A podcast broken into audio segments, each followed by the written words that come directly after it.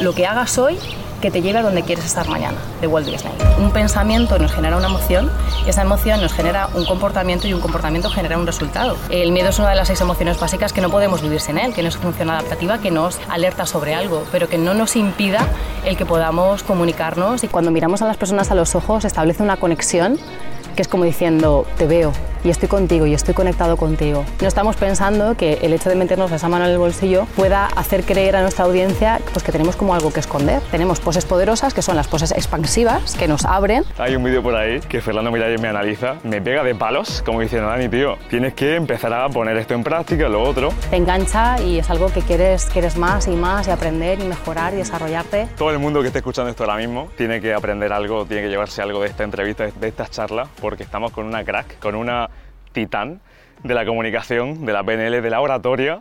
María Jesús, bienvenida. Muchísimas gracias, Daniel. Gracias, gracias a ti por, por, venir. Te voy a hacer una pregunta así para empezar, para empezar fuerte. ¿Cómo venciste el miedo a hablar en público?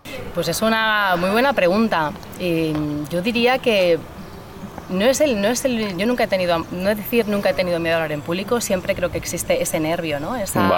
Ese gusanillo en el estómago, eh, pero sí es cierto que yo desde muy pequeña tenía muy claro lo que me quería dedicar. De hecho, a los cinco años ya jugaba con, con mi hermana y nos grabábamos en el magnetófono de mi padre a ver qué, queríamos ser de mayores, ¿no? Y ella es cantante y compositora, se llama May Ferrer, y yo la presentaba. Buenos días, aquí tenemos a una cantante y siempre me ha gustado. Y a los 15 años tuve la oportunidad de formar un parte, un grupo, parte de un grupo de música. ¿Mm? Durante 10 años y el hecho de estar constantemente bueno, pues en los escenarios ¿no? y trabajando en televisión ha sido algo que lo normalizas y al final es algo que te gusta tanto y te apasiona tanto que no piensas en como, como, como, miedo, sino el proceso cuando tienes que preparar algo, el, disfrutarlo, ¿no? Me parece que es un, disfrute. Me parece increíble que tuvieses tan claro desde pequeña, es decir, que tuvieses tan claro el hecho, no, es que voy a dedicarme a esto.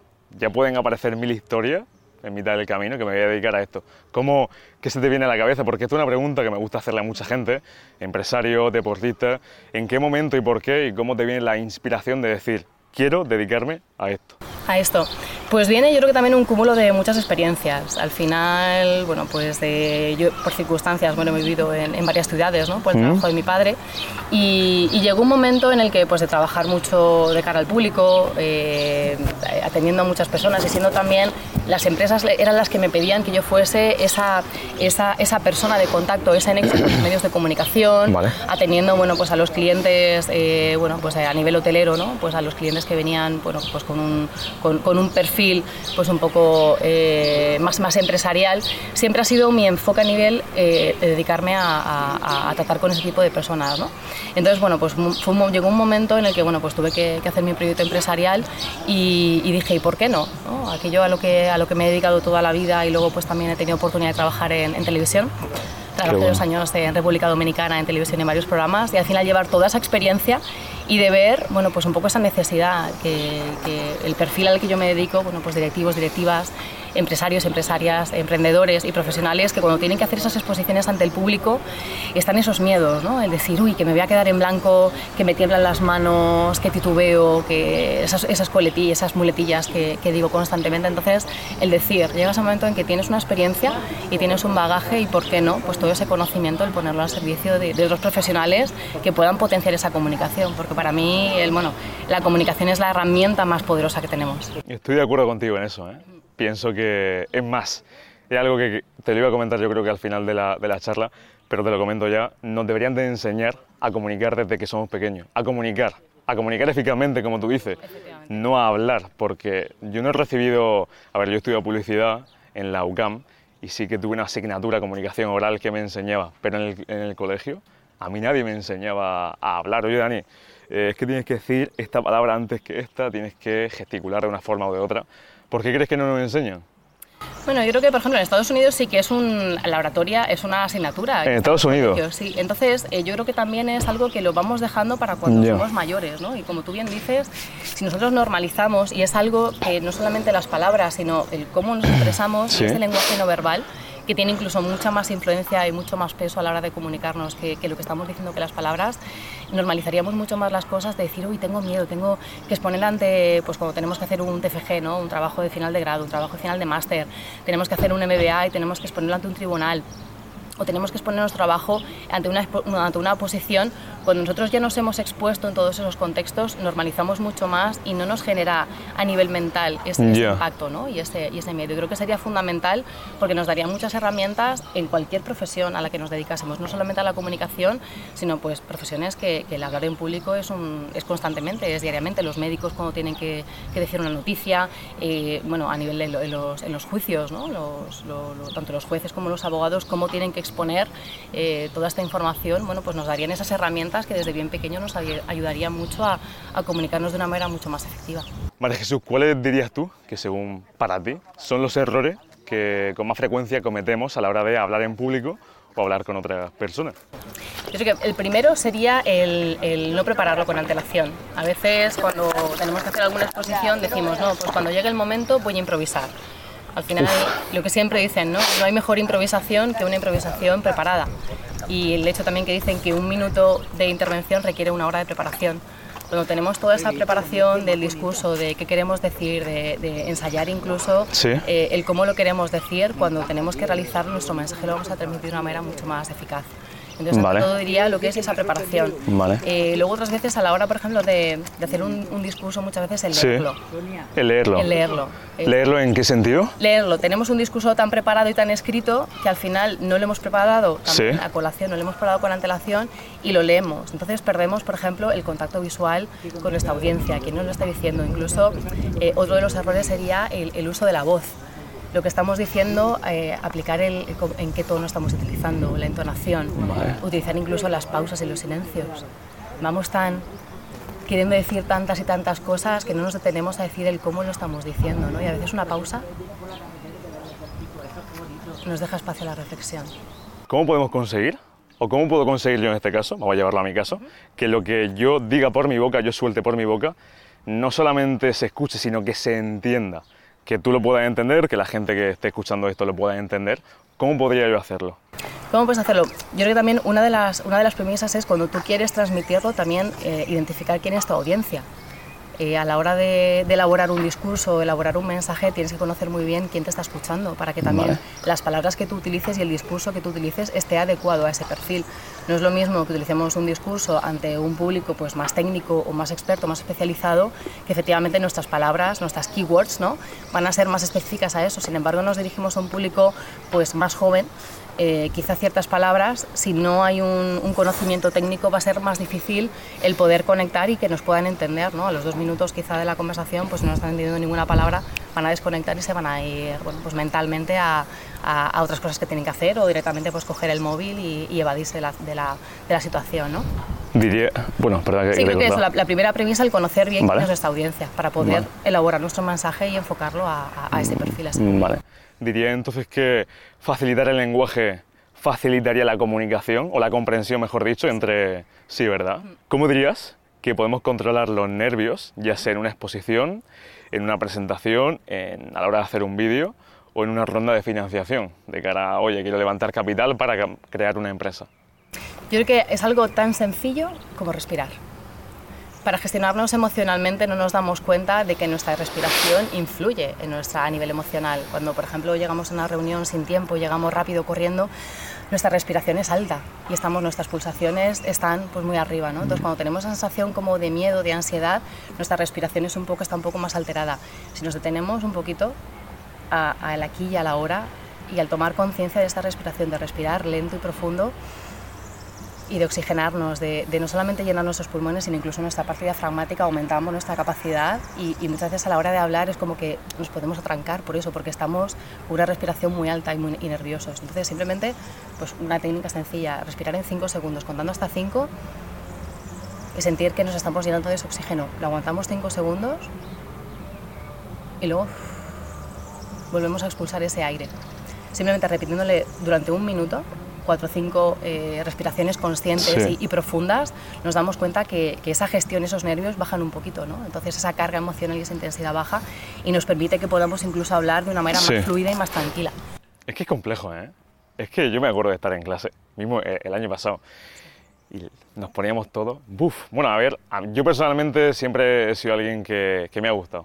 Me, me, digamos que me pone el hablar en público, a mí me activa como persona. No sé por qué, pero hay algo es como aquí, ¿no? Ya pueden pasar 500 personas que soy yo. pero yo he visto a gente sufrir demasiado por, por, una exposición. Llorar, ponerse nervioso y que no le salgan las palabras. Y digo, si es que esta persona no es que se sepa esto al 100%, se lo sabe al 500% para decirlo de maravilla. Pero ¿sabes lo que pasa? Porque eh, en esos momentos, eh, digamos, nos tenemos, que, nos tenemos que, que, detener y pensar qué nos estamos contando en ese momento. Hmm. Incluso, no solamente el momento de la exposición, sino esto parte también previamente. Antes de hacer la exposición, eh, es que me van a, el, hecho de sentirnos expuestos, juzgados, o que no vamos a cumplir las expectativas que los demás tienen de nosotros, hace ya que, a nivel emocional estemos un poquito en tensión ¿no? y nos genere ese miedo. Y luego el momento de exponer estamos pensando a lo mejor más en lo que tenemos que decir, oye, que me están diciendo que interpretamos un gesto y a lo mejor es que os están riendo, se están riendo de mí y nos estamos como juzgando, ¿no?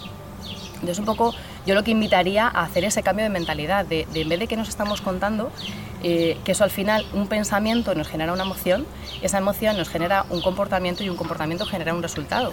Si queremos obtener un resultado, tenemos que un poco tener conciencia y modificar todos los pasos anteriores, que al final donde parte es en ese pensamiento.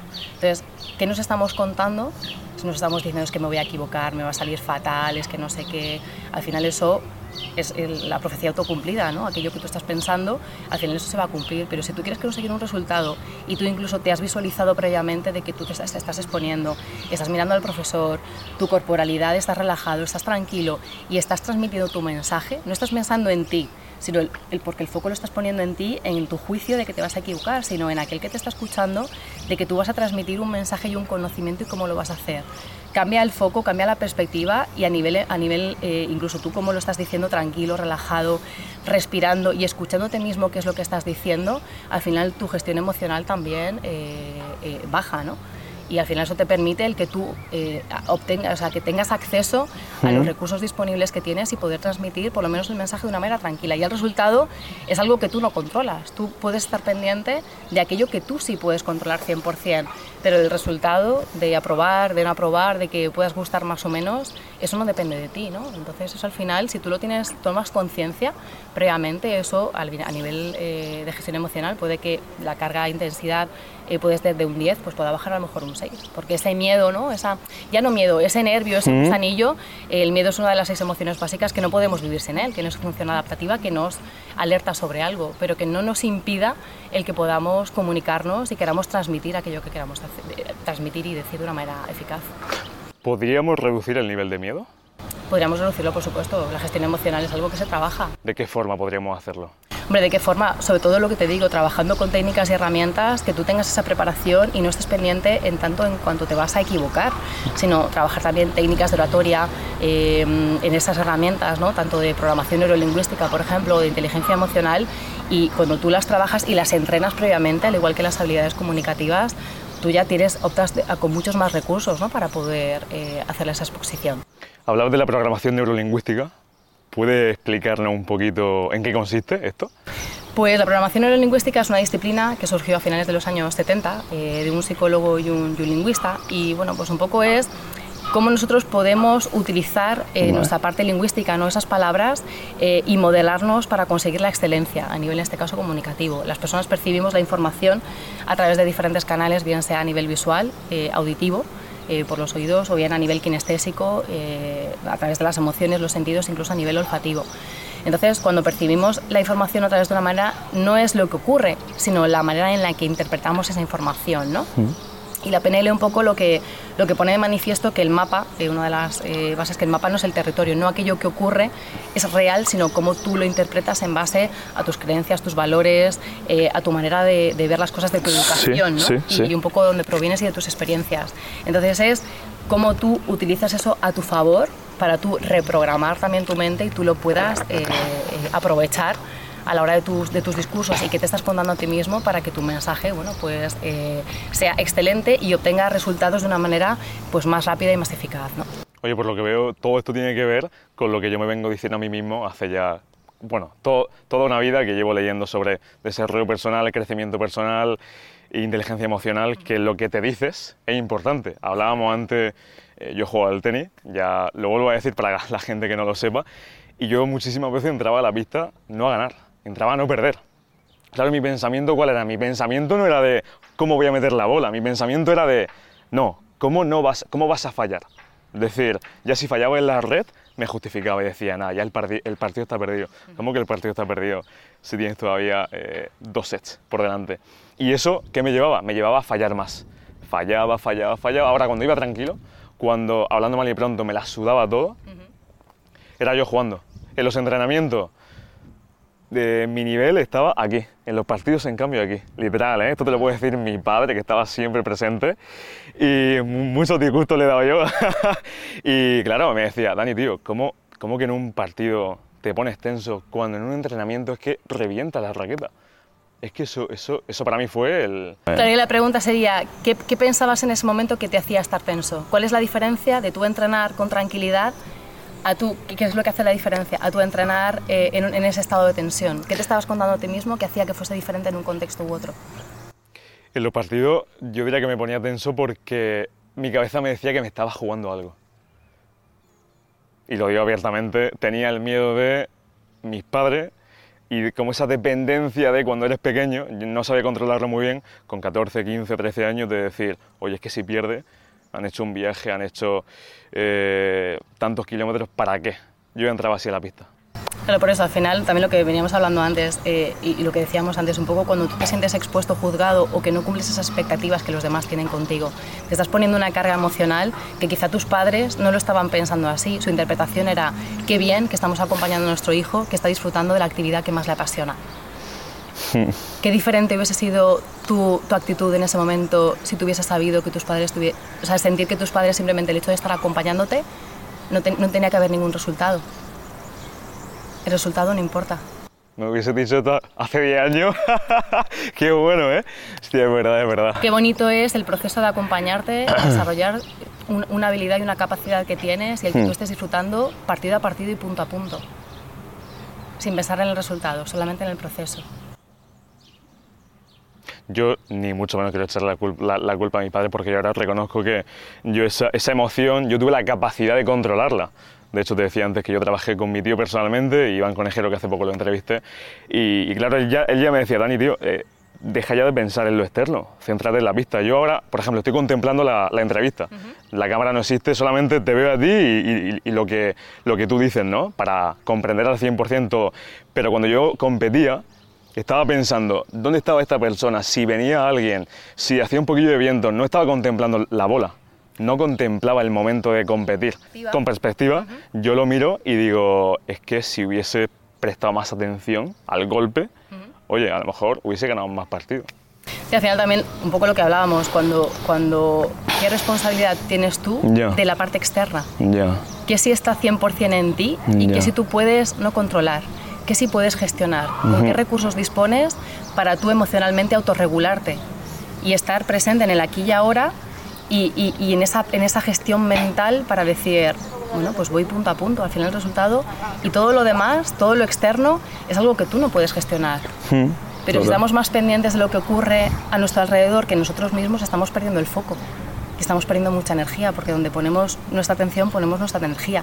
Y como bien también decías antes, también uno, uno de los puntos fundamentales a la hora de establecer eh, objetivos en coaching, eh, tú tienes que formular un, cuando tú quieres conseguir un objetivo, tiene que estar formulado en positivo.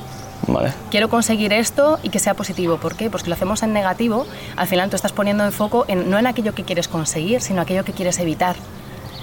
Entonces al final tú no estás poniendo realmente el foco en aquello que sí quieres conseguir y que esté formulado y clarificado específicamente en aquello, porque tu visión entonces pierde, pierde, pierdes claridad. Esto daría para otra, otra conversación entera, 50 podcasts más. Si hay alguien en este momento escuchando las charlas hasta aquí, que se lo, que se lo apliquen, porque esto es más importante de lo que parece, ¿eh? Para cualquier exposición, cualquier lo que sea en la vida. las técnicas están muy bien y leerlas y hay muchísimos libros de técnicas, pero al final la técnica sin práctica eh, no sirve de nada. Para nada, ¿eh? Oye, ¿cuáles son los aspectos clave para captar la atención del público y poder mantenerla en un determinado tiempo, 10-15 minutos? Pues al final yo creo que es sobre todo una estructura del mensaje, que es lo que también hablábamos previamente de, tener preparada con antelación nuestra intervención, sea del tiempo que sea. Primero, que tengamos esa estructura, como bien digo, que tenga un inicio, que sea impactante, que sea sorprendente, que no empecemos, hola, buenos días. Eso, eso te iba a preguntar, ¿cómo, cómo podemos empezar? Que diga la gente, ¡buah! Vaya tío. Wow, ¿no? Sí, vaya tío, vaya tía. Exacto, pues eh, por ejemplo, tenemos las, las, historias, ¿no? El storytelling tiene el, poder de las historias, cómo, cómo nos engancha, es, es, fundamental. Que digamos una cifra, que digamos un dato, por ejemplo, el decir, el 75% de la población a nivel mundial padece glosofobia. Buenos días, soy María Jesús Pollato y el día de hoy vamos a hablar sobre esto. O decir, por ejemplo, una frase inspiradora como, lo que hagas hoy, que te lleve a donde quieres estar mañana, de Walt Disney. Buenos días, Efectivamente, tú dices, hablas, hablas con una cita, eh, con, una, con un dato relevante, con, con, una historia y al final tú vas enganchando a las personas y luego ya enlazas con lo que quieras decir. Pero el típico, buenos días, eh, eh, perdonar, bueno, es que no tenemos mucho tiempo, se nos ha hecho muy tarde. Al final son como excusas que tú, el tiempo que tengas, lo tienes que exprimir al máximo, lo tienes que aprovechar y lo tienes que preparar. Y tienes que hacer una intervención ensayada y entrenada, que tu voz, que tu tonalidad, que, como digo yo, esas pausas y esa, el volumen y la fuerza que tú le impregnes, tú estás contagiando a la gente.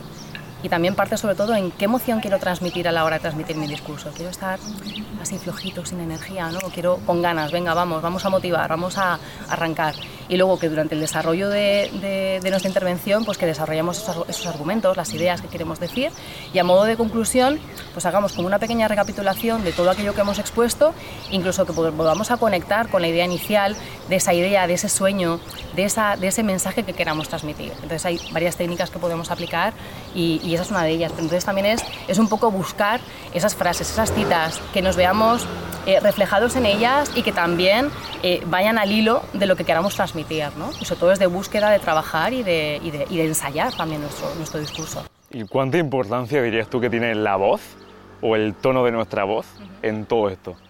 Pues mira, hay un estudio eh, de Albert Meravian, él es psicólogo y de la, de la Universidad de UCLA de, de, California, y dicen, bueno, el, el, el, el, que habla es que tan solo las palabras tiene el uso de las palabras solamente eh, influye un 7% en nuestra comunicación. Lo que es el lenguaje paraverbal, que tiene que ver con nuestra voz, con, con la entonación y con nuestro volumen, es un 38% de la comunicación. Y el lenguaje no verbal, que es el corporal, eh, nuestras miradas, nuestros gestos, es un 55%. 55%. 55%. O sea que solamente las palabras es un 7% y otro 93% restante tiene que ver con cómo usamos esas palabras, cómo usamos nuestra voz, nuestra entonación y nuestro lenguaje corporal, ¿no? Entonces eh, es un impacto brutal y para mí, bueno, el cómo tú modulas tu voz, lo que bien decimos, ¿no? Esos, el uso de esos silencios eh, tiene, tiene mucho más impacto que solamente las palabras que estamos diciendo. Un ejercicio que invito a, a realizar, ver un vídeo, por ejemplo, en YouTube o ver esta entrevista eh, y verlo con sonido y estar viendo toda la entrevista o ver unas partes y volver a ver esta entrevista, por ejemplo, y verla sin sonido.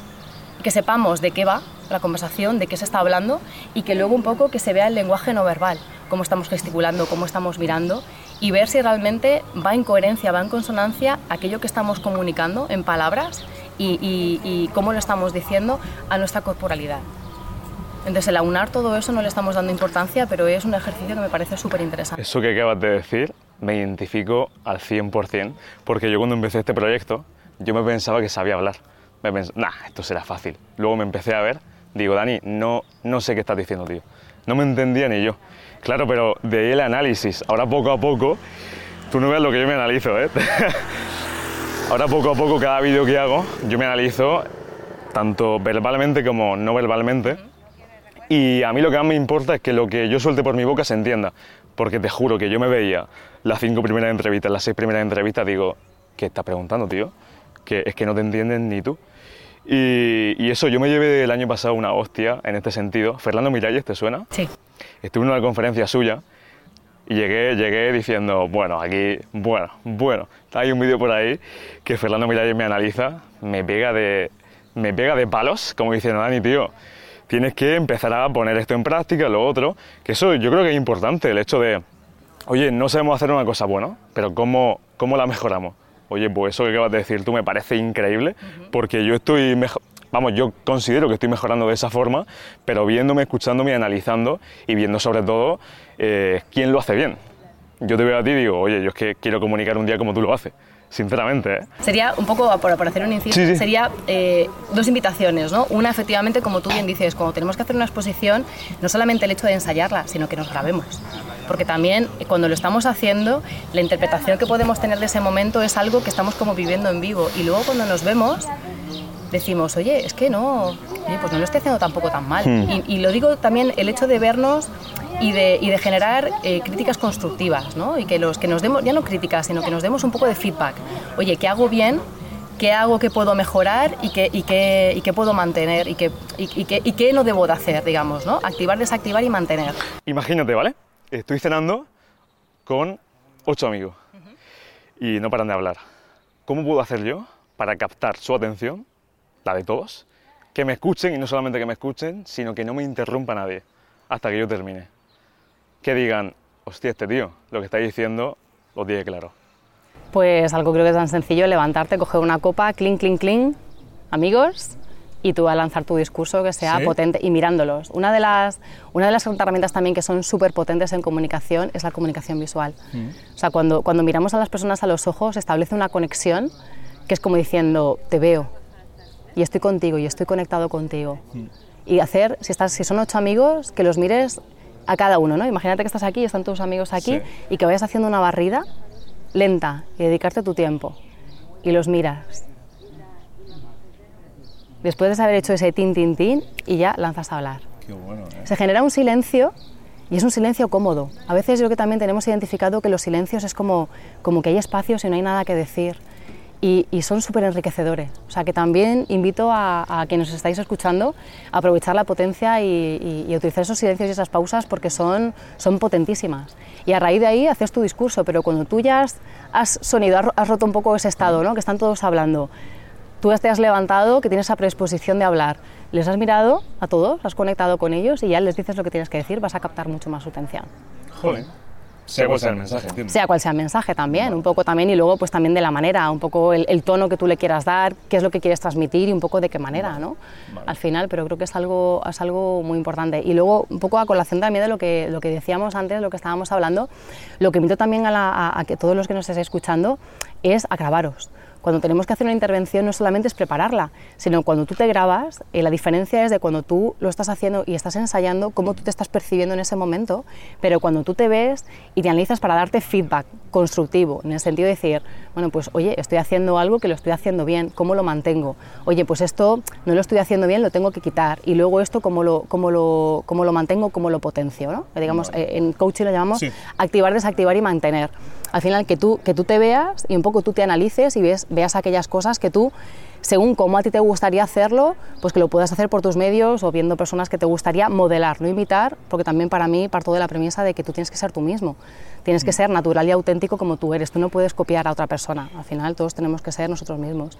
Y la segunda sería que si tú en este caso, pues a lo mejor eh, no tienes un poco o, el tiempo o el ver en, que en esos puntos ciegos, ¿no? de ver aquello que yo puedo potenciar en mi comunicación, pues efectivamente hay profesionales que te acompañan en ese proceso de ver qué es lo que quieras eh, trabajar o bien incluso la parte del discurso o la parte de la puesta en escena y al final pues que cuentes con ese acompañamiento para, para, para bueno, pues de dónde estás, ¿no? A, dónde quieres llevar tu comunicación. Sí, me parece importante que diga eso porque parece que hoy en día todo el mundo sabe de todo y todo el mundo puede hacer de todo. Mm, yo pienso que no. Para eso hay una profesión y para eso está gente como tú, en este caso, y entrevistas como esta. Sí, efectivamente también un poco que alguien te dé un poco otra, otro, otro punto de vista, otra perspectiva, porque a veces si tú no tienes a alguien como de mucha confianza, oye, pues eh, mírame o, dime, pues te puede decir, pues como, porque te puede decir su punto de vista constructivo porque te conoce y sabe cómo eres, pero quizá no te puede dar esa perspectiva más técnica o como más profesional para decir, bueno, pues esto, esto lo estás haciendo bien, pero ¿cómo lo puedes? Y, y hmm. fíjate lo que digo, esto que haces bien, que a veces tenemos el error o nos jugamos de esto lo estoy haciendo mal. No, no, no, no. Partir de la premisa de que lo estoy haciendo bien, pero yo quiero potenciarlo y yo quiero subir el nivel y quiero llevarlo un paso más y quiero llegar a, este otro sitio, ¿no? Entonces, bueno, pues potenciarlo y también reconocernos que lo estamos haciendo bien, ¿no? No machacarnos, no, tengo que mejorar, mejorar, no, no. Partir del punto de que lo estoy haciendo bien y qué cosas estoy haciendo bien y cómo pues lo puedo potenciar y lo puedo mejorar. ¿Cómo podemos adaptar el lenguaje corporal para transmitir convicción y credibilidad? que la gente diga, este tío a lo mejor lo que me está diciendo me la puede estar metiendo dobla, pero me está convenciendo. Al final que tú creas lo que dices. Yo cuando digo, por ejemplo, en, ambientes de ventas, eh, cuando tú crees en algo, se vende solo. No tienes que decir, tiene estas características, tiene esto, tiene tal. Es que tu, tu, manera de transmitirlo es que ya le estás poniendo una pasión y una energía que si no estás creyendo en eso es como diciendo, es que, es que, es que este, si no te lo crees ni tú, ¿cómo me lo voy a creer yo? Y tu corporalidad lo acompaña. Tus gestos son abiertos, muestras las palmas de las manos, no tienes nada que esconder, no te escondes las manos. Cuando escondes las manos parece que estás escondiendo algo que no estás diciendo toda la verdad. Entonces tú abres las manos, acompañas tu mensaje, lo haces grande, tu corporalidad, estás abierto, estás y tú te lo crees y te sientes cómodo. Y eso solamente lo hace cuando crees lo que dices y cuando lo has, lo has, lo has practicado de tal manera que lo tienes interiorizado, que no tienes nada aprendido. Que también otro de los puntos es no tengo que decir esta palabra y si no digo esta palabra específicamente mm, eh, me pierdo. No no. Tú tienes tu estructura tú tienes tu mensaje y al final eso es lo que vas a transmitir. Y todo eso aunado al final y practicado y ensayado y entrenado al final lo haces hablabas del campo de las ventas te quería preguntar mucho, bueno, yo soy emprendedor, mucha gente que nos sigue también, como un emprendedor, como un autónomo que tiene un servicio, un producto, solamente con su comunicación o creer más en lo que dice, puede ganar más dinero. Entiéndeme la pregunta. Hacer que, oye, eso que vende por 500 euros lo pueda cerrar en 1000 euros. No sé si hay, hay un punto en el que pueda hacer eso con la comunicación. Yo creo que a mí me gusta mucho poner el ejemplo de, no sé si conoces el círculo dorado de Simon Sinek. Sí, me suena mucho. Eh, al final, bueno, digamos, es un círculo concéntrico de tres círculos donde parte, digamos, desde, desde el, el, el, centro, que es el por qué, a mí me gusta decir el para qué, el cómo y el qué. Eh, digamos que esta comunicación sea desde el interior, sobre todo está enfocado a nivel de empresas, desde la parte interior a la parte exterior. Lo, lo importante y principal a veces pensamos el qué, qué mensaje queremos transmitir, pero a mí me gustaría partir de esa idea del por qué, el para qué cuál es, cuál es nuestro propósito a la hora de transmitirlo. Como bien decía antes, va a colación a, ese producto, estamos creyendo en él. Eh, somos emprendedores, hemos creído tanto en él que, lo hemos puesto en marcha, hemos montado un negocio con toda la estructura que eso conlleva ¿no? y todo el, esfuerzo, porque al final un negocio para arrancarlo y, mantenerlo pues lleva una serie de, bueno, pues de recursos necesarios. ¿no? Entonces, cuando tú tienes claro ese para qué, luego ves el cómo, qué acciones específicas tú vas a llevar a cabo y al final, como dicen, ¿no? que la idea realmente, el producto y el servicio que tú ofreces realmente no es tan relevante, porque ahora mismo en el mercado eh, es que hay mil productos de mil cosas. ¿no? Entonces, ¿qué es lo que te hace diferente? Pues al final ese propósito, ese, esa, esa, misión que tú tienes con, con, con, ese producto y cuando tú has elaborado ¿no? Esa, esas palabras clave, eh, esa pasión que tú sientes por eso, el cómo tú lo transmites, al final eso se percibe. Y siempre va a haber un público específico para, para tu campo y para lo tuyo. El por qué conecta alguien contigo y no con otra persona, porque también van a conectar como contigo como persona y la relación que tú vas a establecer con esa persona va a ir más allá del producto o servicio, va a ir porque el trato que tiene contigo, por la facilidad que tú le das, porque la, confianza que tú le estás dando y la garantía de lo que, del producto que tú vas a consumir ¿no? y ese, ese largo plazo, esa fidelización, porque ya no es que te compre, sino que se quede contigo y que a lo mejor tu producto lleva a cabo otros productos ¿no? adyacentes y que igualmente pues, sea comprador y consumidor de otro tipo de productos que también llevas. ¿no? Entonces, para mí, primero y principal, la premisa es el para qué ¿no? De tu mensaje, el para qué, tu, tu propósito realmente con, con, tu producto, con tu idea, con tu negocio y con tu servicio. Sí, que lo que al menos digas, como te voy a poner el ejemplo de una ronda de financiación, alguien que vaya a pedir capital, que no conozca a ningún inversor y que al menos salga de, de esa ronda, que los inversores digan, tenemos que meterle pasta a este proyecto sí o sí, porque, bueno, no me termina de convencer mucho el proyecto, pero es que lo que ha dicho esta persona me convence al mil por mil. Eso es como dicen, ¿no? que al final eh, hay ideas buenísimas y no salen nunca a la luz. Y hay ideas que quizá no son tan buenas, pero la persona que lo ha expuesto al final ha convencido y se ha llevado al gato al agua. ¿Cuál es esa diferencia? Esa manera de comunicar tu mensaje. Entonces al final tú tienes esa convicción, tienes esa pasión y crees tanto en lo que estás haciendo que al final, pues al final el producto en sí muchas veces no es, no es, no es tan tan relevante, sino esa capacidad que tú tienes de poder transmitirlo. Y ahora mismo hay pues, muchísimos business angels que están ansiosos de poder aportar capital en, en, muchos, en muchos proyectos. ¿no? Entonces al final yo creo que es algo que, que los emprendedores que, que, que, al final muchas veces no llegan a término, por eso, por, por dejar la comunicación como en última instancia, no darle importancia y tiene muchas más importancia de lo que de, lo que, de lo que se cree, de lo que se considera. Me flipa el punto al que estamos llegando de la conversación, porque es un punto que si mundo empresa, que si PNL, inteligencia emocional, es que todo esto parece, parece que no, porque no nos lo han enseñado, pero te estoy escuchando y, estoy pensando eh, en empresa, en empresario, en otra gente que también habla de todo esto y digo, es que todo esto tenemos que tenerlo en cuenta. ¿eh? Todo sería fundamental y también hay una parte que, que, que son los valores que los valores también a nivel de, de, seres humanos, por ejemplo, los valores de la empresa, ¿no? A ah, nivel de empresa partimos de cuál es la misión, visión y valores. Y a veces, pues como que los valores son muy manidos y los tenemos en nuestras páginas web, pero a veces, eh, ¿qué hacemos específicamente para honrar esos valores en nuestro día a día, ¿no? Eh, yo soy certificada internacional en Coaching por Valores, que es una herramienta muy bonita, y al final, cuando tú tienes conciencia de cuáles son esos cinco valores principales, esos cinco valores que en este momento de tu vida te identifican y tú los llevas a cabo en tu día a día y en tu comunicación, al final también tú generas ese engagement con tu, con tu público objetivo, ¿no? Y que lo dotas de sentido. No solamente lo dejas en meras palabras, sino qué sentido está inmerso detrás. Y a nivel, bueno, pues a nivel empresarial, las empresas están compuestas por personas, ¿no? Y ese capital humano cada vez más que dicen, ¿no? El, el que humanicemos las empresas, el por qué, porque, porque por supuesto, bueno, pues uno de los objetivos pueda ser el, generar ingresos, ¿no? El generar beneficio, que las cuentas de resultados a final de año pues den positivas y, y cuantos más ceros mejor, pero sí que es cierto que al final, pues que, que, que en esos valores, ¿no? En esa cultura empresarial estén, estén inmersos esos valores y esa comunicación que al final también tiene que mucho que ver, influir en, en, la gestión de personas, esa, esa comunicación, hmm. por ejemplo, de compañeros. Cuando estamos hablando también pues, a nivel de empresa, pero también la comunicación también se lleva a cómo nos comunicamos con nuestros clientes, con nuestros colaboradores, con nuestros proveedores, con, con nuestros equipos de trabajo. ¿no?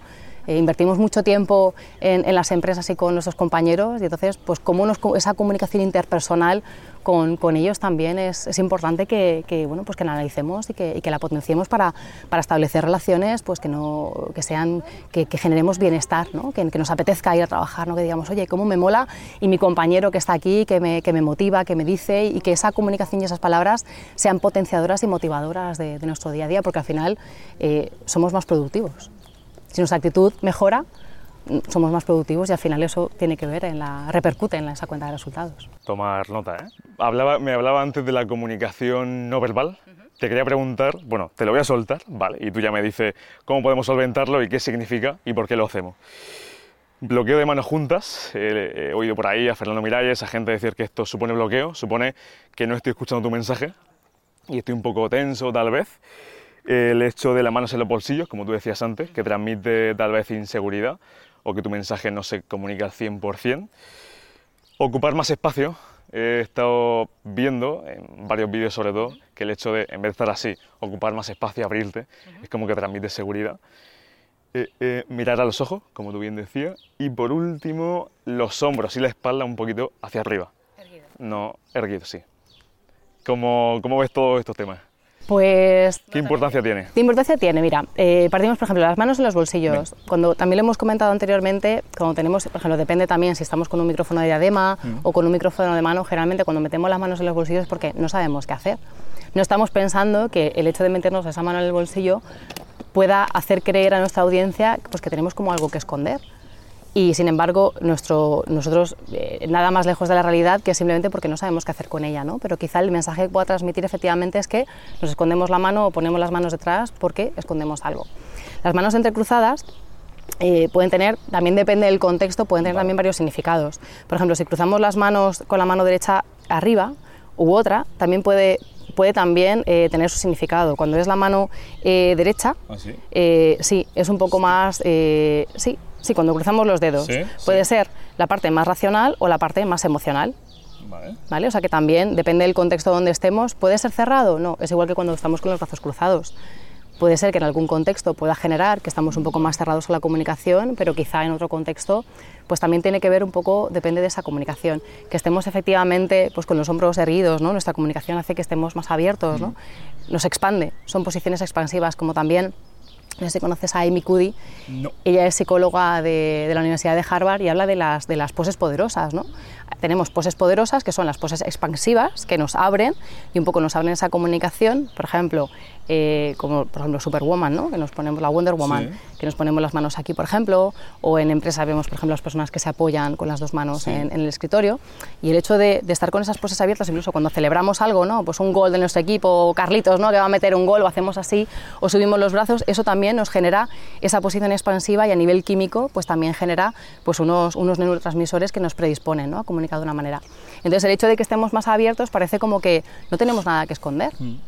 Y eso también puede potenciar nuestra, nuestra comunicación. Te pongo un ejemplo, a ver si cuando alguien va a exponer en, clase una presentación de biología, se diferencia mucho la persona que bueno, a lo mejor no lo tiene tan claro, pero tiene, tiene una, una postura corporal súper abierta, que parece que lo que dice, aunque no lo tenga muy claro, te convence. Hay mucha diferencia a la persona que, oye, se sabe al 100% la teoría, pero que está, está así, exponiendo. Con los brazos... Eso es lo que estábamos diciendo antes también, que al final las palabras realmente te van a estar escuchando y cuando alguien te está valorando un tribunal, al final también va a tener en cuenta el contexto y lo que estás diciendo, ¿no? Al mm. final no puedes decir cosas que no, que no tocan. Pero es verdad que tu corporalidad te va a predisponer a que quizá, ¿dónde, ¿dónde estás poniendo tu atención? quizá a veces estás poniendo más la atención no solamente en lo que estás diciendo, sino en esa corporalidad de que no, no estás cómodo en ese momento. Y si tú no estás cómodo, al final eso lo estás, lo estás transmitiendo y entonces el impacto de tu mensaje no va a ser el mismo. Entonces no le damos, como bien decíamos antes, no le estamos dando esa importancia a ese lenguaje no verbal, pero tiene mucho, mucho más impacto que, aquello que estamos diciendo. Por supuesto que ante un examen, pues eh, lo, que, que bien estamos diciendo, que, tienes que saberte bien el tema y luego pues, cuando te hagan las preguntas tienes que responder de manera correcta. Pero ya es que tu misma predisposición corporal es la que va a hacer de que tú estando relajado, tú lo vayas a poder transmitir de una manera más eficiente. Aquí tengo que serte sincero, María Jesús, porque yo me he escapado de esto a lo largo de, de mi etapa educativa a mí me ha tocado exponer muchas cosas, eh, muchas veces, perdón, cosas que, vamos, me parecían un horror. Y te voy a ser sincero, improvisaba muchísimo, muchísimo, que solo a la larga yo me he dado cuenta de que ha sido un error, ¿no? El caso, iba tan seguro de que iba a probar por el hecho de hablar, mirar la exposición, pim, pim, bueno, señores, hoy tenemos esto por aquí y tal, que aprobaba todo. Es más, una de las últimas exposiciones que hice en la universidad, no me preparé nada, con un compañero, sacamos un 9,9. ¿Por qué? Porque iba, iba con una seguridad, con un no me importa lo que me diga nadie, que esto lo vamos a sacar para adelante. Efectivamente, eso es lo que estamos hablando en esta conversación, que al final cuando tú estás seguro de ti mismo, está claro que, según en qué contextos tienes que decir datos y que sean datos relevantes. que quede claro, ¿eh? Al final, pero sí que es verdad que en este contexto lo que prima es tu, la confianza y la seguridad que tú tienes en ti mismo y, tú, y tú te estás creyendo, da igual que estés diciendo X o que digas Z, pero tú estás convencido de que lo que vas a decir lo vas a decir con seguridad mm. y eso lo estás transmitiendo y al final eso es lo que ha marcado la diferencia que quede claro que en un contexto educativo, no que no se vaya a pensar aquí la gente, no, voy a una ronda de financiación o a otra cosa. Cuando estás dando una cuenta de resultados, al final tú tienes que decir porcentajes o tienes que decir cifras al final, pero sí es cierto que cuando tú las has preparado y la manera en la que tú los lo, has, lo has expuesto, también, por ejemplo, estamos hablando antes de no solamente leer los datos, sino que tú también, incluso los recursos que tú tienes disponibles, es una presentación que no estés todo el rato mirando la presentación. O sea que al final eso que estamos hablando también del contacto visual, oye, tú tienes una presentación, te sabes los datos, está genial, mm. está como apoyo, pero tú lo miras y luego tú los datos te los sabes, mm. están ahí para que quizá otros los lean, pero tú lo miras o pasas la diapositiva para seguir esa, esa línea, que también la tienes que saber de antemano, ¿no? tener un poco ese, ese guion, ese patrón, pero que tú al final estás mirando a esos inversores o estás mirando a ese comité y le estás transmitiendo que a lo mejor tu idea con respecto a la de otra persona del comité al final, a cuál van a elegir, pues aquella también que se ha expuesto de una manera pues más, más coherente y más convincente, ¿no? Si tú estás de espaldas y tú estás simplemente leyéndola, pues tú le pasas la, presentación y leerla la pueden leer todos igualmente, ¿no? Pero es el cómo tú la has transmitido, cómo has llegado, cómo has impactado. Oye, al final eres tú el, que eres, el, al final quien se lleva el, negocio, sí, sí, lo hemos dicho antes, pero quien se lleva el negocio, ¿no? Entonces al final son, son esos pequeños detalles, pero como bien dices, al final, según en qué contexto estés, que al final los datos sean fehacientes, incluso si, lo, si vienen de alguna fuente, que mencionemos esa fuente, que eso está ahí con una justificación, ¿no? Un porqué, ¿no? Porque nosotros no, eh, no, lo hemos inventado, de, dónde provienen esos datos para que también estén certificados y tengan cierta, cierta relevancia. Eso te quería preguntar también, el otro día, bueno, como me ves yo, a mí me gusta investigar un poco sobre todos los temas. Hay un tema que me gusta mucho, la lógica en la filosofía, no sé si has oído hablar de la lógica, el tema de falacias. Hoy en día todo el mundo tiene la verdad y te dicen en las noticias, los políticos, señores, este partido este es el que está equivocado, nosotros tenemos la verdad, claro, la verdad, tú te pones a analizar qué verdad. Y bueno, leyendo o indagando un poco sobre la lógica, absolutamente la mayoría de frases, ve esto que voy a soltar yo, una falacia, porque no está comprobada, pero la mayoría de frases que solemos decir son falacias. ¿Por qué? Porque están argumentadas en qué. No sé si aquí tienes tú un punto de vista o decir solamente o hablar de lo que estamos seguros, no especular. Efectivamente, a mí me gustaría, mira, por ejemplo, yo colaboro con, con un club de debate de Torre Pacheco y, y, bueno, y la verdad que yo voy a aportar, digo, conmigo, mi granito de arena en parte de oratoria, pero sobre todo aprender de ellos de la parte de debate. Es fundamental que cuando un grupo de chavales desde, bueno, pues de 10, 12 años, cuando tienen que hacer... Eh, 10, 12 años tienen. Em, empiezan 10, 12 años, yo estoy con los, con los chicos de bachillerato, ¿no? a partir de 15, 16 años aprendiendo de ellos, porque sobre todo en el debate eh, a ti te dan un tema a tratar, tienes un tiempo para prepararlo y tienes que argumentar tus ideas eh, tanto a favor como en contra, ¿no? Entonces, sobre todo, ¿qué es lo que tienes que hacer? Tienes que argumentarlo y buscar información de fuentes fehacientes. Entonces, eh, tú cuando tú buscas esa información y cuando tú, eh, puede que estés o no de acuerdo, porque al final el debate no, tienes que estar de acuerdo, como en la oratoria que tú tienes un poco sobre lo que tú crees, pero cuando tú tienes que argumentar y estás eh, basado en cosas que son reales, al final esos argumentos es que caen por su propio peso. Entonces, no estamos acostumbrados eh, a, tener ese, a fomentar, a potenciar ese pensamiento crítico, ¿no? Entonces, todo lo que escuchamos, vivimos en la era de la infoxicación, tenemos tanta información que al final nos lo creemos todo, esas fake news, vale, sí, pero esto, ¿quién lo dice? ¿Esto de, dónde viene esta información? ¿Hay algún estudio, hay algo que lo, que lo corrobore, que lo reitere? Entonces, el, que, el que, sobre todo bien de pequeños también, que, fomentemos este pensamiento crítico, a ver quién dice esta información, que busquemos, ¿no? que, que eh, como decimos también en coaching, que confrontemos, ¿no? esto, esto es así en base a que, quién lo dice y un poco a que, a que cuestionemos todas esas cosas que nos dicen, ¿no? porque al final eh, nos quedamos en la superficialidad del mensaje y no profundizamos, entonces, no, esto me ha dicho, he escuchado, esto qué, pero cuando luego vemos oye, pues eso era un, un 1% de lo realmente eh, la carga que tiene o, el, contenido o el mensaje que realmente es la noticia. ¿no? Entonces también podemos tener mucho más criterio a la hora de tomar decisiones de que sean por nosotros mismos que tengamos, oye, una información y otra información.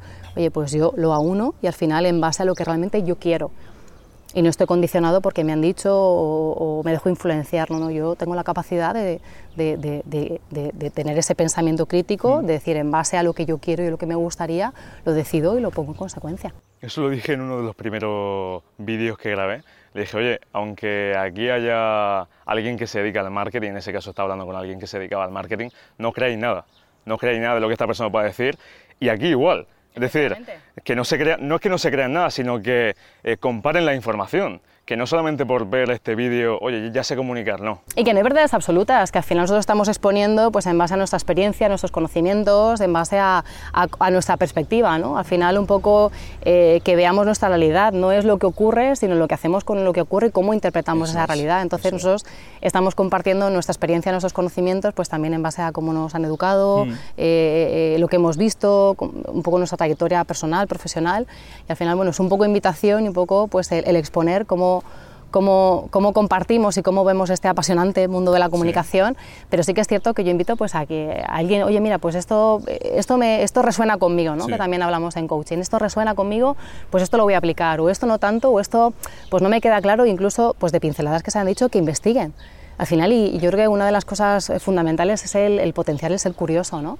El, querer aprender, el leer un libro, que eso te lleva a otra cosa y, y, al final el aprendizaje, que tengamos esa curiosidad de que ser aprendizaje, aprendices de por vida, porque hay tantísimas cosas tan interesantes que, que aprender, que, que, tenemos toda una vida, afortunadamente, para, para, aprender, porque no podemos saberlo todo aquí y ahora, que también un poco a veces en comunicación es un poco, ay, es que si se me preguntan y no lo sé, y es que, pues es que no somos, no somos máquinas, no somos robots, somos seres humanos y si no lo sabes en ese momento específicamente, pues eh, disculpad, pues tengo que, corroborar datos y bueno, pues a lo mejor en otro momento que sea posible lo digo, ¿no? Nos estancamos en que, ¿y si no me sé la respuesta? Es que lo podemos saber todo. ¿Cuáles son, o cuáles para ti, serían las estrategias más efectivas para responder a preguntas difíciles o que no sabes de lo que te están preguntando? ¿Cómo puedes ahí...? ¿Cómo puedes eh, gestionarlas? Bueno, yo creo que mm, siendo natural y siendo humilde al final, como bien digo, sí que es cierto que cuando vamos a hacer alguna intervención, generalmente ciertas preguntas se pueden saber con antelación o sobre los contextos, pero incluso muchas veces pues cuando trabaja, tratamos objeciones, oye, mira, que es que no me gusta cómo expones, ¿no? o una, una, digamos, como una crítica más abierta, oye, pues te agradezco tu opinión, eh, pero bueno, pues al final no, no, estamos hablando de esto y derivamos un poco, volvemos al contexto. Y si me preguntan algo, pues como bien he dicho antes, pues eh, discúlpame, en este momento no tengo los datos suficientes para poder aportarte pues una, una respuesta, eh, bueno, pues que no, no, tengo esos datos, necesito verificarlos y si quieres, pues después de, de esta charla, pues me comprometo a, a, verlo, incluso darte mi dato de contacto si quieres que hablemos o, o facilitárselos a la organización, a la, a la entidad organizadora y que puedas contactar con ellos y estaré encantado, encantada de, de poder facilitártelo, pero un dato que, que, bueno, que yo pueda tener pues, toda la información suficiente para poder decírtelo, pero disculpa, en este momento no, no es posible. Es importante empatizar con los oyentes, con el espectador, es decir, Imagínate que hay, oye, 50 personas en la sala y que solamente 20 están atentas. Eh, ¿Cómo podemos nosotros, en este caso, entender que haya otras personas que no están atentas y que no les interesa para nada lo que nosotros estamos diciendo? Yo mira, habría dos, un poco tratar dos, dos temas. Uno, por ejemplo, eh, a la hora de nuestra comunicación, está claro que tenemos que tener una estructura, ese inicio, ese desarrollo, ese cierre, eh, pero sí que es cierto que las personas, como bien decíamos antes con PNL, percibimos la información por diferentes canales. Entonces nuestra comunicación, a la hora de, eh, tenemos que incluir palabras que, un poco que abarquen esos tres canales, palabras que, que abarquen la parte visual, mm. la parte auditiva y la parte kinestésica. Entonces, una vez que podamos aunar, por ejemplo, a nivel visual, eh, veo lo que me quieres decir, ¿no? Eh, la parte auditiva, eh, algo que tenga que ver con el sonido, ¿no? Pues de ahora mismo no me sale la palabra, pero bueno, algo que tenga relacionado con eso. y a nivel kinestésico, a nivel emocional, pues por ejemplo, sí, porque a lo mejor esa situación, pues eh, por ejemplo, si yo pienso en el olor de, de, tierra, por ejemplo, mojada, ¿no? Me recuerda a algo anteriormente y a lo mejor esa persona conecta con esa parte emocional de su recuerdo de cuando era niño quizá y ya está conectando contigo. Entonces tenemos que entender que cada persona, como percibimos la información por diferentes canales, pues también eso lo tenemos que tener en cuenta y que no siempre podemos mantener la atención de todo el mundo durante toda nuestra intervención. Entonces, pues trabajando estas técnicas y estas herramientas, pues vamos a poder fluir un poco más con eso y a lo mejor pues conectando a esa persona o a lo mejor mirándola o a lo mejor pues eh, a lo mejor decir algo, por ejemplo, oh, mira, pues de la segunda fila, que es que como está con el móvil, no, que no me está prestando atención, venga, pues vamos a también aportar, ¿no? Creo que una de las habilidades de un buen comunicador, que si quieres un poco para mí hay un, top ten, eh, creo que el sentido del humor deberíamos de ponerlo más a menudo. También a veces, a preguntar por eso. Eh, pensamos que el sentido del humor es como algo, no un chiste, pero dar ese, esa pincelada es como que... Ese toque, ¿no? Exactamente, nos hace más humanos y es decir, oye, y reírte y ya te está predisponiendo a escuchar a la persona. Pero ¿quién crees que es el mejor comunicador, comunicadora eh, en España? Vamos a poner. Para ti. Es una pregunta difícil, ¿eh? Sí. Una pregunta difícil, pero creo que me voy a remitir a, bueno, pues a, un poco más a lo, a lo, más presente o lo más reciente. Estuve vía a, Emilio Duro mm. en una ponencia hace bueno, el mes pasado y sí que es cierto que había, habido, había visto varios vídeos de él en, en, YouTube, pero no es lo mismo ver a una persona en un vídeo que verla en directo. Al final esa energía, pues cómo tú te estás moviendo por el público, ¿no? cómo estás mirando a las personas, eh, esa energía que transmites, utilizar la voz, eh, el tono, el volumen, eh, utiliza mucho el sentido del humor. ¿Sí? Al final, mucho, mucho y tú puedes estar hablando del mundo empresarial, pero al final hay muchas realidades que se exponen y, al final te das cuenta de que es que eh, ir, ir, a lo que realmente es importante. Priorizamos a veces cosas y no nos damos cuenta que lo importante es realmente lo importante y es lo que debemos priorizar. ¿no? Entonces te vuelve un poco a, a, la realidad de una manera también con un sentido del humor y me pareció muy, muy cercano, también muy, muy natural y muy auténtico al final es su estilo comunicativo. Todo es también un poco lo que tenemos que, identificar, cuál es nuestro estilo comunicativo. Se nos da mejor el sentido del humor y queremos hacerlo y podemos hacer más bromas, somos un poco más, que para nosotros el rigor y estar así, y estar un poco más serios, pero el serio no implica, por ejemplo, sonreír. Mm.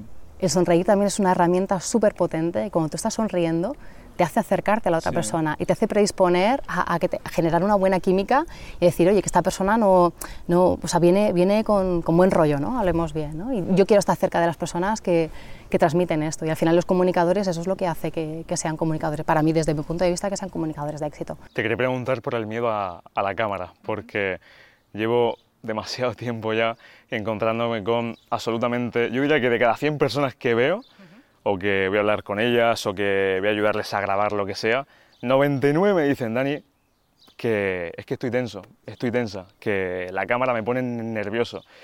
Y yo, y yo le digo, cálmate, cálmate, que la cosa es chill. Yo es que soy muy, muy chill, muy chill out. La cámara, no, no.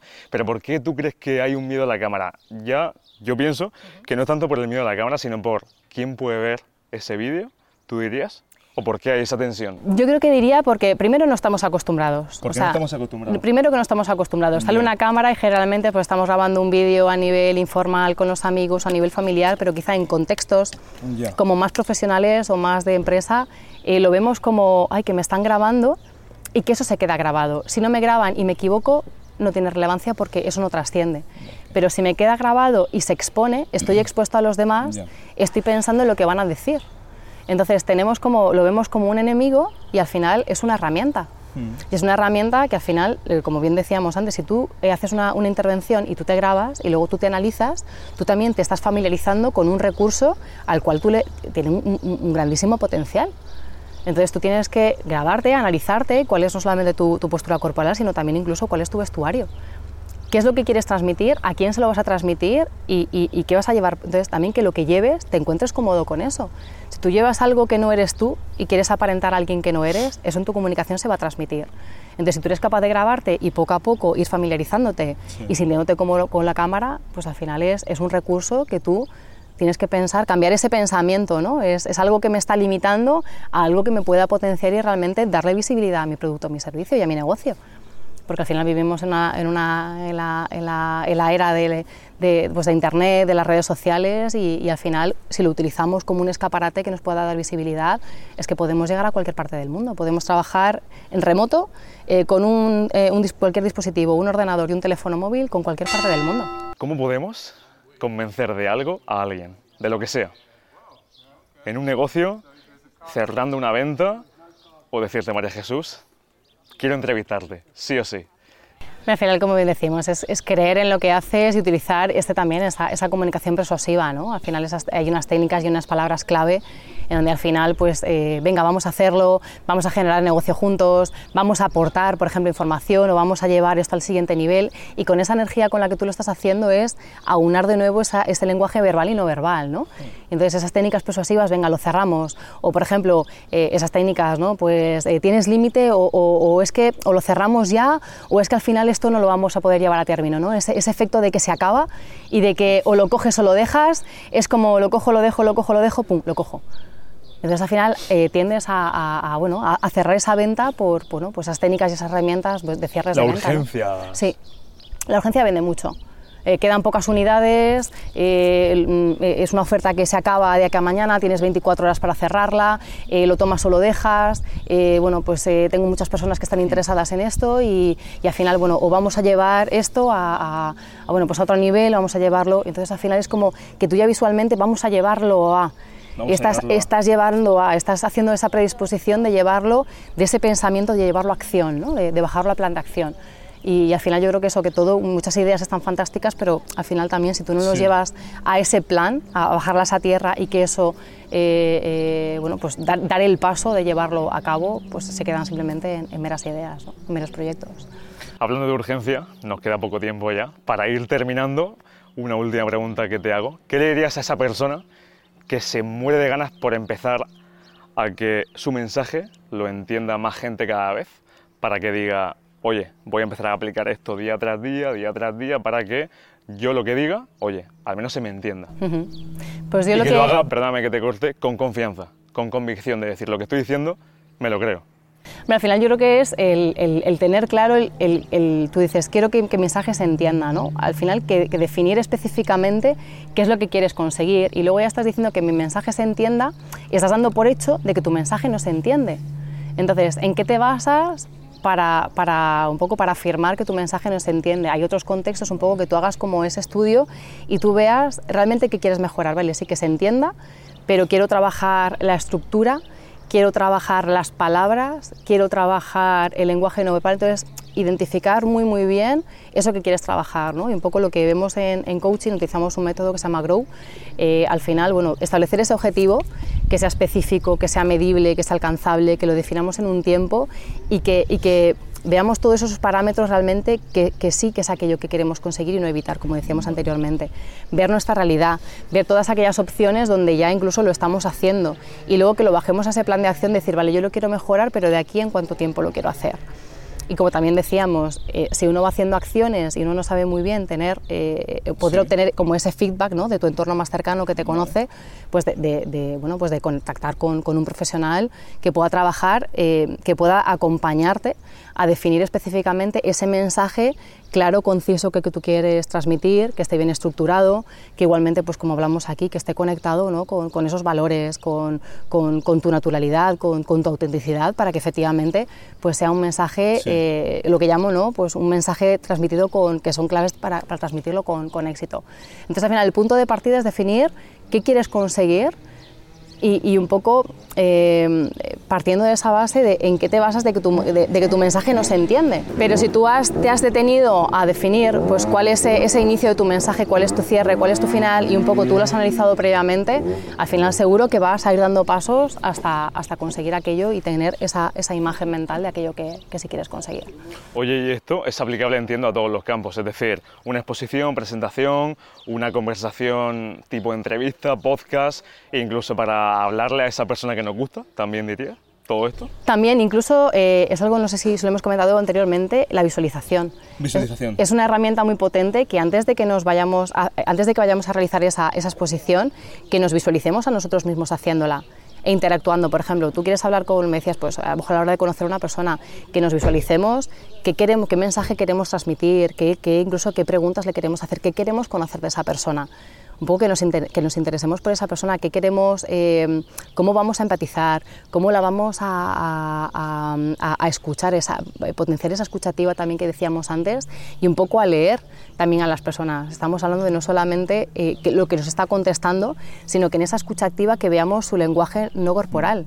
Eh, nos está mirando o está con la mirada en otro sitio, está manteniendo el interés, incluso las pupilas dilatadas. ¿no? Cuando alguien te mira y tiene esas pupilas dilatadas es porque está prestando atención y tiene interés en lo que le estamos diciendo. ¿no? Y la sonrisa incluso, o por ejemplo, que nos está sintiendo, ¿no? nos, está, nos está dando como ese rapor, ¿no? nos está eh, devolviendo el que aquello que le estamos diciendo nos está entendiendo.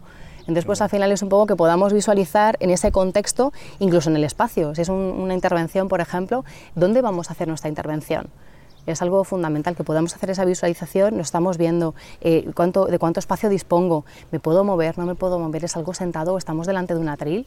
Y, para mí, bueno, pues una de las, de las preguntas que, a la hora de elaborar también un discurso me parecería muy interesantes es primero el para qué, eh, cuál es el propósito de ese mensaje, luego el qué queremos transmitir eh, cómo lo vamos a hacer. Por ejemplo, si nuestra comunicación va a ser, por ejemplo, a través de eh, online o de un videotutorial o de una masterclass, o vamos a hacer una, una sesión formativa, por ejemplo, eh, presencial, y de cuánto tiempo va a ser esa, esa presentación para que también podamos intercalar no solamente teoría, sino también esa práctica para que, como también decías, que las teorías son fantásticas, pero si al final eh, quien va a aprender no, no, se lo lleva puesta las herramientas, pues luego es mucho más difícil que lo haga, eh, que lo haga uno solo ¿no? en casa. Entonces, que lo, que lo lleva a la práctica, ¿no? para, que lo, para, que lo, para que se lo pueda llevar integrado.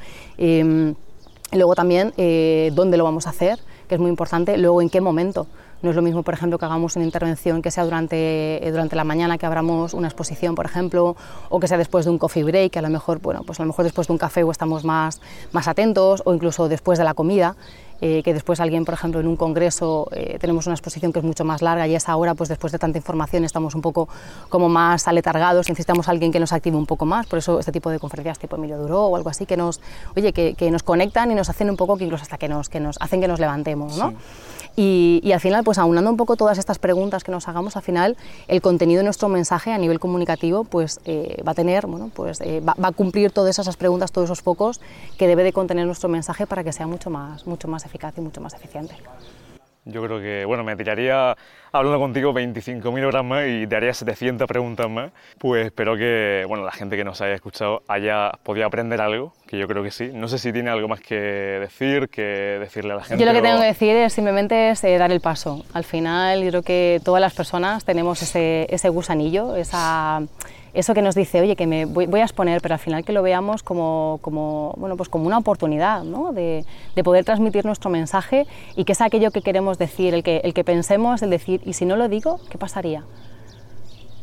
Sí. O sea, cuántas cosas importantes e interesantes tenemos para transmitir y por el miedo a decirlo y que nos vayan a juzgar, estamos o sea, no lo decimos, ¿no? nos quedamos con las ganas y cuánto bien podríamos aportar y cuánta eh, acompañar a otras personas, ¿no? Y si, y si, tú al final lo haces, oye, si tú lo has hecho, el por qué yo no lo puedo hacer.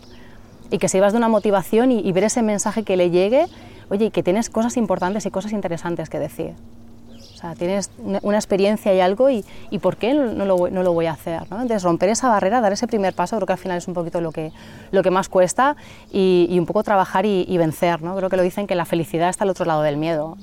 Entonces, que rompamos esos tabúes, esas barreras, esas creencias limitantes, aquello que nos estamos contando y que lo modifiquemos por pensamientos y por creencias potenciadoras de yo puedo eh, yo soy capaz y, bueno, pues eh, voy a tener a mi público y seguro que hay alguien que, que solamente una persona que me escuche eh, haga que, le, que transforme y que, y que, le llegue y que le sirva para algo es, es, reconfortante y es retador y merece la pena. Así que os invito a todos que, que deis ese, ese, paso, ese salto y que, y lo probéis y que seguro que, al final vais a disfrutar de esto porque es, es apasionante. Al final, el momento en que tú das ese paso y lo descubres, eh, te engancha y es algo que quieres, quieres más y más y aprender y mejorar y mm. desarrollarte y sobre todo al final eh, no pensar en el, en, el, en el, resultado sino en el proceso, disfrutar el proceso y la vida es, es un viaje maravilloso y hay que disfrutar el día a día. Joder, vaya final, ¿eh? pues listo, finiquitado. Pues nada, María Jesús, que te vaya genial y, y espero que la gente haya aprendido algo de ti. Seguro que sí. Mil gracias a todos.